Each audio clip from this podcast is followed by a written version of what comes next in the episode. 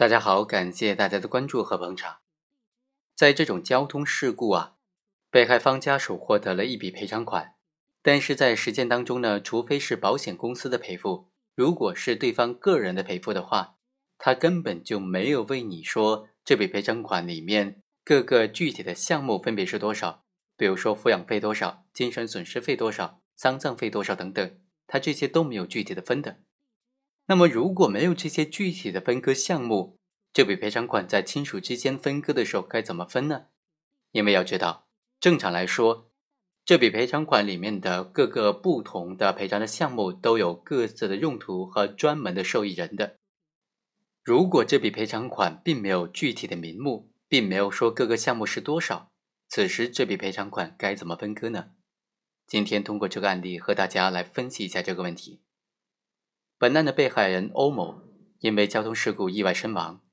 留下了母亲、妻子和四岁的女儿。这三个人对于赔偿款的分割达不成一致的意见，于是对簿公堂。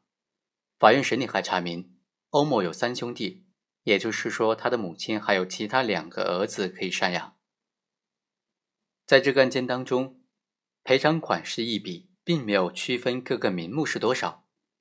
尤其是没有区分出精神损失费是多少，更没有区分出抚养费是多少。此时这笔款项该怎么分割呢？法院就认为，本案的案由是家产分析纠纷，争议的焦点就是怎么样分割这笔款项。法院认为，被害人的死亡赔偿款是因为他死亡才产生的，是对他的近亲属的赔偿，所以这笔款项它不是遗产，也不是夫妻共同财产。作为死者的近亲属，他的母亲、他的妻子和他的女儿都是有权获得赔偿的。根据最高院关于审理人身损害赔偿案件适用法律若干问题的解释的规定，受害人死亡的，应当赔偿医疗费、丧葬费、死亡赔偿金、被抚养人生活费、精神损失费等等。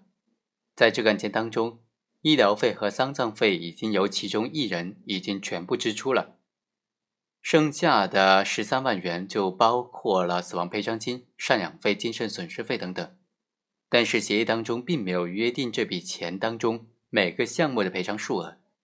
法院认为，在赔偿项目当中，被抚养人的生活费是具有人身专属性的，应当单独的计算出来，计算被抚养人的生活费，剩余的款项再根据公平的原则，在原被告之间进行平均的分配。于是，法院就根据签订赔偿协议的时间，也就是二零一三年的五月二十日，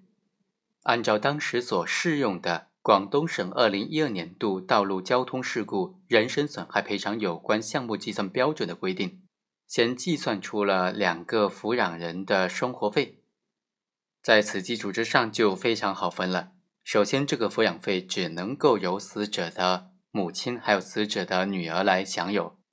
总的赔偿款减去这些抚养费，再减去其他的各项必要的费用之后，剩下的款项由三个人平均分割。由此呢，这笔款项该怎么分割就分析得很清楚了。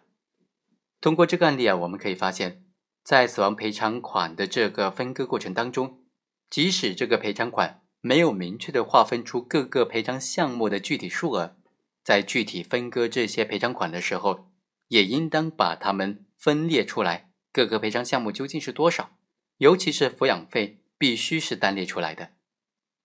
好，以上就是本期的全部内容，我们下期再会。